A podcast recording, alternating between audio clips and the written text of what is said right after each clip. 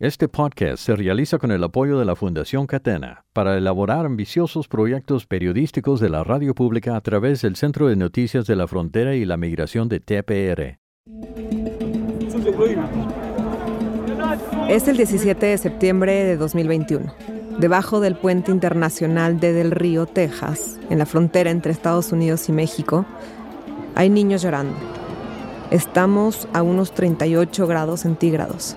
Miles de haitianos están acorralados en un campamento paupérrimo. Kerlin Joseph ha ayudado a migrantes haitianos en la frontera entre Estados Unidos y México por años. Ella habló sobre su experiencia en Del Río. So you have you have 14 plus thousand people under the bridge. It is hot. The dust is there. Tienes a más de 14.000 personas debajo de un puente, dice. Hace calor y hay mucho polvo. Y según cuenta, esta escena en Del Río era diferente. You see the desperation and hopelessness in the faces of the people. And I was separated from them by literally chicken wire. Joseph estaba impactada de ver la desesperación y desolación en la cara de la gente y mucha impotencia separada de ellos por solo un alambrado. Algunas familias están sentadas a la sombra de sus carpas hechas con cobijas sostenidas por carrizo que crece en el río Bravo. Otros tienen casas de campaña. La escena pareciera surreal, ver tantos migrantes debajo del puente. Algunas familias haitianas ya llevan días en ese campamento improvisado. Hay helicópteros sobrevolando el área. La respuesta militarizada parece excesiva, aterradora incluso, sobre todo cuando la ayuda humanitaria parece ser tan necesaria en estos momentos. There were no food, no water for the first few days, nothing. Joseph explica que no había comida ni agua los primeros días. Un centro de descanso en Del Río ofreció a los migrantes agua, ropa y atención médica. My name is Tiffany Burrow. This is above and beyond anything that this organization has seen. We have doubled, tripled, quadrupled our volunteers here. Esta es Tiffany Burrow y trabaja en el Val Verde Border Humanitarian Coalition. Dice que esto está más allá de cualquier cosa que esta organización haya visto. Ya han cuadruplicado a sus voluntarios. La gente de Acuña agarró lo que pudo de sus casas para ayudar. El, el lunes anduvimos hasta en la noche trayéndole sábanas, eh, pastillas, nos pedían pastillas, a- a- a- artículos para bebé y lo que se puede, ¿verdad? Si lo tenemos en la casa. José Tizoc, un profesor retirado de 63 años, juntó entre sus familiares dinero para llevar comida a los haitianos. Y eso, que su propia situación no era la mejor. Este, estábamos así quietos porque estoy ahorita en una crisis monetaria. No me arrancaba. En platillos eh, hemos dado vasos de café o, o más. Incluso Joseph, quien ha trabajado con migrantes haitianos desde 2015 con la Haitian Bridge Alliance, explica que es una experiencia que nunca olvidará. It was an experience that I will never forget. I don't know how to really explain it. Según números de la Oficina de Aduanas y Protección Fronteriza, alrededor de 16.000 haitianos llegaron a Del Río ese mes. Llegaron tantos, tan rápido a Del Río, Texas, que oficiales migratorios les asignaron un número y los hicieron esperar por días en ese campamento improvisado debajo del puente internacional. Aumentos repentinos de cruces no son tan raros. Pueden ser ocasionados por desastres naturales, agitación política, crisis económicas. Pero lo que vimos en Del Río estaba en otro nivel. Para empezar, todo estaba pasando en Del Río. Del Río, una ciudad fronteriza al sudoeste de Texas, tan tranquila que es apenas lo suficientemente grande para tener un Starbucks. Por lo general, no es una frontera con un flujo importante de migrantes. Es por eso que no había mucha infraestructura para hacer frente a la gran afluencia. Y fue una multitud que llegó en un periodo tan corto de tiempo que tanto los voluntarios como funcionarios fronterizos se vieron desbordados. Sin mencionar los migrantes en el campamento debajo del puente. No eran la población usual que se ve en la frontera entre Estados Unidos y México. No eran centroamericanos, ni siquiera sudamericanos. En su mayoría eran inmigrantes haitianos negros. Muchos hablaban el español o portugués que habían aprendido a lo largo de su travesía de años. Lo que pone sobre la mesa otro tema. No solo era este grupo en su mayoría haitiano. La gran mayoría no venía de Haití. Ese es el corazón de la historia que contaremos en este podcast. Fue una crisis humanitaria, pero también una crisis política para el presidente estadounidense Joe Biden, que había asumido el cargo a principios de año. New video shows chaos at the southern border. Over 10,000 migrants cramming themselves under a bridge in Del Rio, Texas. Comentaristas y periodistas internacionales criticaron el espectáculo. El sufrimiento que vivían debajo del puente en Del Río, Texas, dicen, era ya intolerable y las condiciones infrahumanas, sin agua, sin comida y sin atención médica. Estos son clips de Fox News y Univision. Y no estaban siendo exagerados. La preocupación por la cantidad de personas que había era real. Había también preocupación por las reacciones de agentes fronterizos, Preocupación por la falta de acceso a agua y comida. Preocupaciones legales y logísticas sobre cómo manejar este gran flujo de personas. Pero la historia de cómo miles de haitianos terminaron en un lugar tan recóndito como del río Yacuña y lo que pasó con todos estos migrantes después es bastante más compleja. Es una historia que se remonta más allá del terremoto masivo que devastó Puerto Príncipe, Haití, en 2010. Y nos lleva a atravesar algunos barrios bajos en Sudamérica, el peligroso tapón del Darién, los suburbios en Houston. En Texas Public Radio y el Houston Chronicle pasamos meses siguiendo esta historia. Fuimos al bosque selvático de Colombia, a albergues de migrantes en México, Hablamos con haitianos en todo el continente, en persona, por WhatsApp, videollamadas. Las personas que mejor pueden contar esta historia. Quienes pueden ayudarnos a entender por qué tantos migrantes emprendieron un viaje tan peligroso. Y cuando llegaron a la frontera, cómo las leyes migratorias estadounidenses fueron juez y parte en su futuro, en algunos casos devastador. Yo soy Stefania Corpi con Texas Public Radio. Y yo soy Elizabeth Troval con el Houston Chronicle. Este es el primer episodio de La Línea.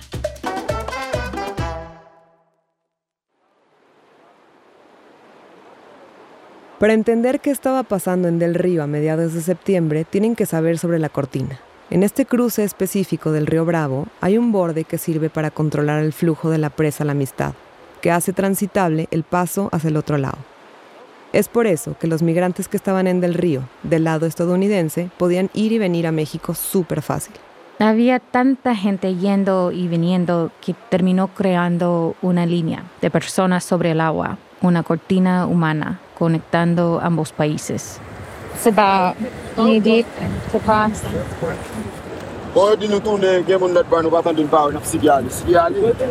Esa es Elizabeth, a la mitad del río, sobre la famosa cortina. Dice que el agua le llega más o menos a las rodillas.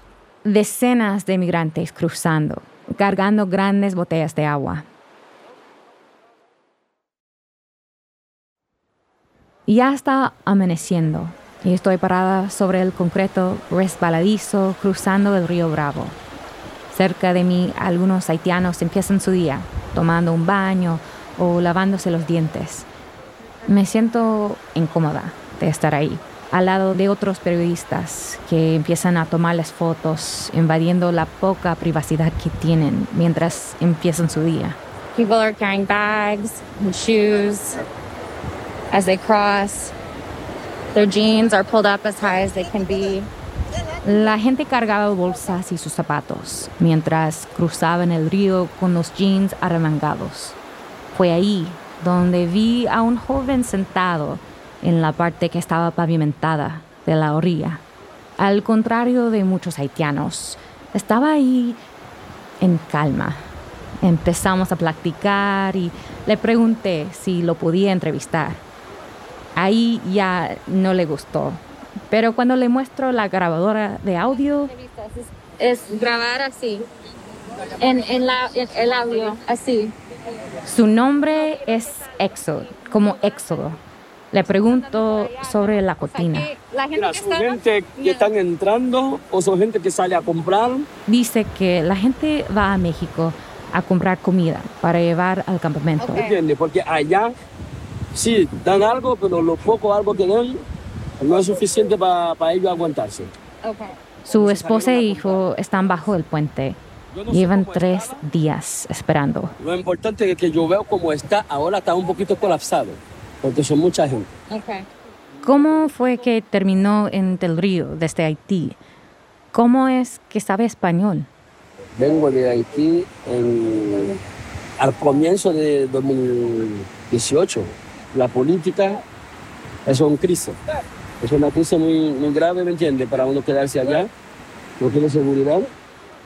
Por eso se mudó a Chile y se estableció en una ciudad en el centro norte del país, llamada Coquimbo. Conversamos mientras su teléfono se carga. Le pregunto, ¿por qué se fue de Chile, un país más o menos estable? Yo llegué a tener un hijo allá en el mismo día 2018 y, y no, no pude no pude desarrollarme como, como debo porque por la cuestión de los papeles. Dice que durante tres años intentó tener una situación regular y hacer las cosas bien, pero terminó siendo rechazado. De tres años en un país sin tener su papel, lo encuentro. Cuando recibió el rechazo final de su visa a principios de 2021, fue el último empujón para irse y emprender el peligroso viaje a Estados Unidos, donde creyó que lo recibirían con los brazos abiertos. Entonces, si hubiera otra forma, pasaría de esa forma. Eventualmente llamaron el número que los agentes de migración estadounidense le dieron a Exod. Fue liberado y tiene un caso migratorio abierto. Su familia logró llegar a Florida, donde logró encontrar un trabajo en un restaurante. Él corrió con suerte, porque literalmente el destino de estas personas se decidió de manera aleatoria. Porque mientras Exod y algunos otros migrantes haitianos fueron liberados dentro del territorio estadounidense por oficiales migratorios, para muchos otros su viaje tomó un giro diferente. Una pausa y volvemos. Este podcast se realiza con el apoyo de la Fundación Catena, que respalda el proyecto de activismo al favor de los solicitantes de asilo, el cual brinda apoyo comunitario y legal a más de 100.000 aspirantes en los Estados Unidos. Lea más en asylum.news. Ya estamos de vuelta. Ante esta crisis humanitaria en Del Río, la administración de Biden tomó medidas drásticas. Tres vuelos partieron de Texas rumbo a Puerto Príncipe con migrantes deportados y el lunes se esperaban tres aviones más. Llenó aviones con niños, mujeres y hombres que habían estado esperando debajo del puente y los deportó a Haití. La gran demostración de fuerzas por autoridades de Estados Unidos dio inicio a la que podría ser una de las mayores y más rápidas expulsiones de migrantes y refugiados en décadas. Hicieron esto a pesar de que en mayo de 2021 el gobierno había otorgado a los haitianos que ya estaban en el país algo conocido como estatus de protección temporal. Básicamente diciendo que las condiciones en Haití eran tan malas que ningún haitiano debería ser deportado. Entonces, por eso los haitianos en América Latina pensaron que era un buen momento para hacer el viaje. El país plantea hasta siete vuelos de salida diarios que argumenta bajo el llamado Título 42. Justificaron expulsar a miles de haitianos bajo algo llamado Título 42. Y de hecho, estaba relacionado con la pandemia. Básicamente, los Centros para el Control y la Prevención de Enfermedades cerraron la frontera a solicitantes de asilo usando COVID como excusa, supuestamente para que no se propague el virus. Esto a pesar de que muchos expertos en salud pública han negado que el argumento tenga respaldo. Aquí Andrew Seeley, presidente del think tank apartidista Instituto de Políticas Migratorias. Pero en algunos casos, incluyendo los haitianos, los han expulsado a su, a su país de origen, Haití en este caso. Y, y es mucho más rápido que una deportación porque, porque están tratando a la persona como si no hubiera entrado al país y además no es sujeto a, a, pedir, no, no tiene el derecho a pedir asilo o protección de otra forma. Por cierto, bajo la ley estadounidense, el asilo es un derecho para las personas que huyen de sus países porque sufren persecución. Entonces, los haitianos en el campamento que anteriormente habían huido de Haití, que después migraron a Sudamérica, y caminaron, tomaron autobuses, taxis y cruzaron ríos por Centroamérica, fueron enviados de regreso a Haití. Así es. Expulsaron a más de 6.000 haitianos que estaban en el campamento de Del Río. Y esto sucedía a las pocas semanas del asesinato del presidente haitiano. Caroline Joseph otra vez. One day, the United States put a high alert do not travel to Haiti if you are U.S. citizen in Haiti, you ha- you must leave immediately.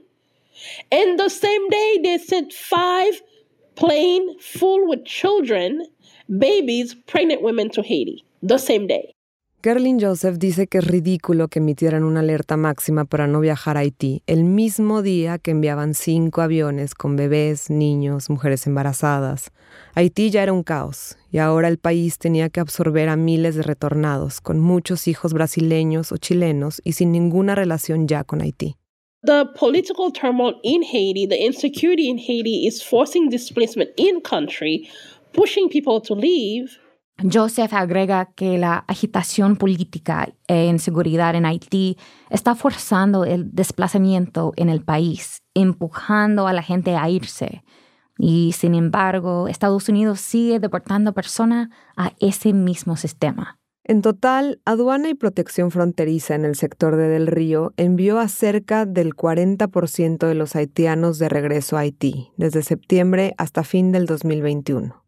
Esta no fue la respuesta humana que grupos defensores de migrantes esperaban de la administración de Biden. Andrew Seeley del Instituto de Políticas Migratorias nuevamente.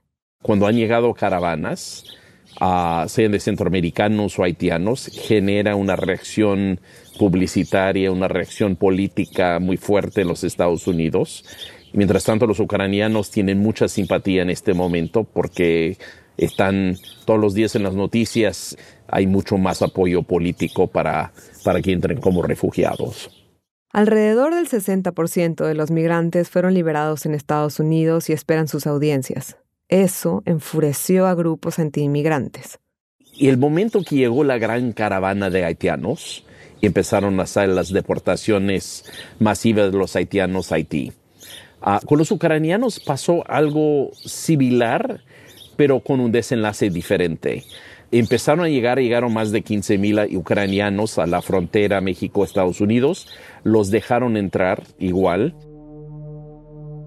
El rumor empezó a correr. Los migrantes que estaban esperando en el campamento se asustaron. Habían asumido que los dejarían entrar a Estados Unidos. Habían llegado hasta aquí. La amenaza de ser deportados a Haití fue suficiente para que cientos de migrantes se trasladaran de su campamento improvisado debajo del puente internacional de regreso a México. Entre estos estaba Dashka. Stephanie Corby la vio por primera vez vadeando en el río Bravo. Ella había estado tomando fotos desde el alba con el agua hasta el pecho, cuando de pronto... En un nuevo cruce que se formó que llevaba ahora directamente al parque Braulio Fernández, empezaba a crecer la tensión. Se sentía la angustia y desolación de muchos. La mayoría de los haitianos se veían agotados. Para muchos de ellos, este era el clímax de un viaje que se había vuelto más largo y peligroso de lo que habían previsto. Y ahora, los rumores era que los enviarían de regreso a Haití. Los migrantes también se sentían inquietos por la cantidad de periodistas y fotógrafos que los documentaba en uno de sus momentos más bajos. Por eso a Estefanía le sorprendió captar a alguien sonriéndole. Dashka me volteó a ver con una sonrisa enorme. Su rostro estaba iluminado por la luz dorada del amanecer. Era casi como si estuviera posando para una foto. En ese momento tan caótico, mientras todos iban y venían en el río, ella parecía mantenerse firme y fuerte. Dashka estaba cruzando de regreso a México con su esposo y su hijo de tres años. No querían arriesgarse a que Estados Unidos los enviara de regreso a Haití. Logré encontrarla tres días después de hacer esa foto en el río, cuando se establecieron en Ciudad Acuña, México.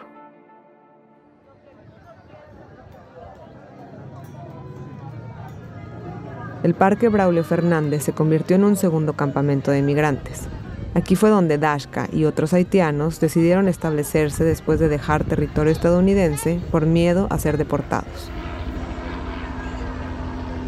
El parque está seco, hay mucho polvo y las instalaciones que tenía parece que no han recibido mantenimiento en años. Los helicópteros sobrevuelan cada vez más bajo mientras cientos de migrantes acampan. Busco alguna sombra para sentarme a platicar con Dashka. Estamos rodeadas de tiendas de campaña, de gente que ya tiene varias noches ahí. Hay gente hablando por teléfono, algunos trenzándose el pelo. Dashka bromea sobre el largo viaje para llegar ahí. Pero estaba bien el viaje. Conoció como ocho países. sí, comí, comí, comí, como mucha comida. De Panamá estaba muy rico. Eh, la comida de Panamá estaba muy rico, sabroso. ¿Por qué? ¿Qué te gustaba de la comida de Panamá? No sé, pero no, me gusta la comida de Panamá. Y hay de todo igual, pero ¿cómo lo voy a decir? Es una experiencia. Suena como si hubiera estado de vacaciones, pero la realidad es bastante más oscura. Al igual que otros migrantes, Tashka también vino originalmente de Haití. Se fue de ahí después de que sus padres murieran y se mudó a Chile en 2016 cuando tenía solo 19 años. Dashka pidió que usáramos solo su nombre para no afectar su caso de asilo en curso. Ahí, en el parque, seguridad del Estado mexicano rodeó a los migrantes mientras jóvenes y niños juegan fútbol, a las escondidas, se columpian, el hijo de Dashka, Nowensky, está llorando por algo que todos los niños lloran. Está discutiendo por un carro azul. Dashka intenta calmarlo. Tiene muchas cosas en mente mientras ve a su hijo jugar. Es la primera noche que dormirán en el parque y su esposo está buscando un lugar y una forma de refugiarse esa noche en el campamento. Pero todavía no tengo calpa no tengo, porque estaba en un hotel y mi esposo estaba anda buscando calva. Parece que no encuentro. A pesar de esto, parece estar segura de que las cosas funcionarán. Después de la odisea a través de las Américas, se han topado con un muro. Ambos están buscando soluciones. Dashka intenta poner cara de valiente con su vestido azul y blanco, donado, pero de repente se quiebra. Pero siento que ahora no tengo corazón. Sí. Dice que ya no tiene fuerzas ni cabeza para pensar. Cuando veo cómo anda el lico, que está como en el, en el pasillo, como cuando hay, porque hay tierra, como que mi hijo no está acostumbrado en esa vida. Ahora no sé qué hacer. Dashka limpia incesantemente a su hijo, un ciudadano chileno, con toallas húmedas que su hijo esté siempre limpio es una gran preocupación. Me da lo mismo que me mandar por Haití porque es mi país, pero a él no. Mi hijo no ha nacido allá en Haití, pero... Dice que no quiere que su hijo viva en Haití. Porque si mi hijo fue, fue a escuela, no sé si va, va a entrar en la casa de nuevo.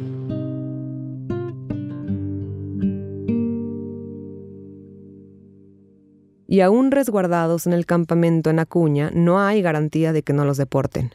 En el campamento mexicano, los agentes de migración toman fotos de los migrantes y les piden que apunten sus nombres en una lista. Decenas de guardias de seguridad armados con un look de Robocop controlan ambos lados del río. A pesar de su presencia, los niños ríen y juegan. No entiende nada los niños. No entiende, se siente feliz ahora porque no entiende nada. Explica Dashka. Solo quiere jugar. Y juega contigo. Una niña que ha estado jugando con Lowensky, el hijo de Dashka, dice que solo quiere jugar. ¿Tú, cuántos años tienes, me dijiste? Cinco. Cinco. Esa es una edad maravillosa. Mira, uno, dos, tres, cuatro, cinco. Esos son los que tienes.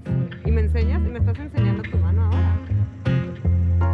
Hemos hablado de por qué esta historia es única Cubriendo esto, fue sorprendente ver la cantidad de mujeres embarazadas y niños pequeños, padres en sus veintes con dos o tres niños, con toda una vida por delante. Por eso también pesan tanto las decisiones en momentos como este. Estos padres haitianos solo tienen en mente el futuro de sus hijos, la decisión de cruzar o no de regreso a Estados Unidos y de comenzar una vida en México pesa mucho sobre Dashka, especialmente cuando se cuestiona qué es lo mejor para su hijo. En este podcast veremos cómo se desarrolla la historia de Dashka y otros, cómo se enfrentan a decisiones imposibles lidiando con fuerzas más grandes, políticas, pobreza, desastres, haciéndolos navegar por las Américas. Y en nuestro próximo episodio veremos específicamente por qué tantos haitianos emigraron primero a América del Sur, cómo una nación lejana como Chile terminó convirtiéndose en un destino haitiano.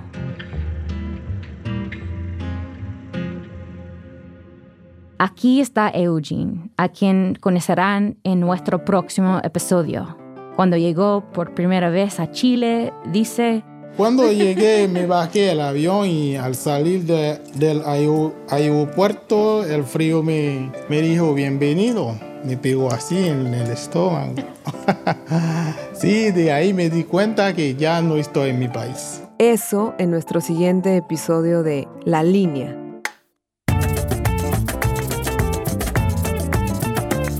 La línea es investigado y producido por Elizabeth Trovel, Sofía Sánchez y Stefania Corti. Nuestra editora es Yvette Benavides y Elisa Barba para la versión en inglés. Sensibilidad cultural por Miriam Chaucy. Diseño de sonido y musicalización por Jacob Rosati. Mezcla de audio por Bennett Smith. Un agradecimiento a Dan Katz, Lily Thomas y Maria Reeve. La línea es una producción de Texas Public Radio en colaboración con el Houston Chronicle.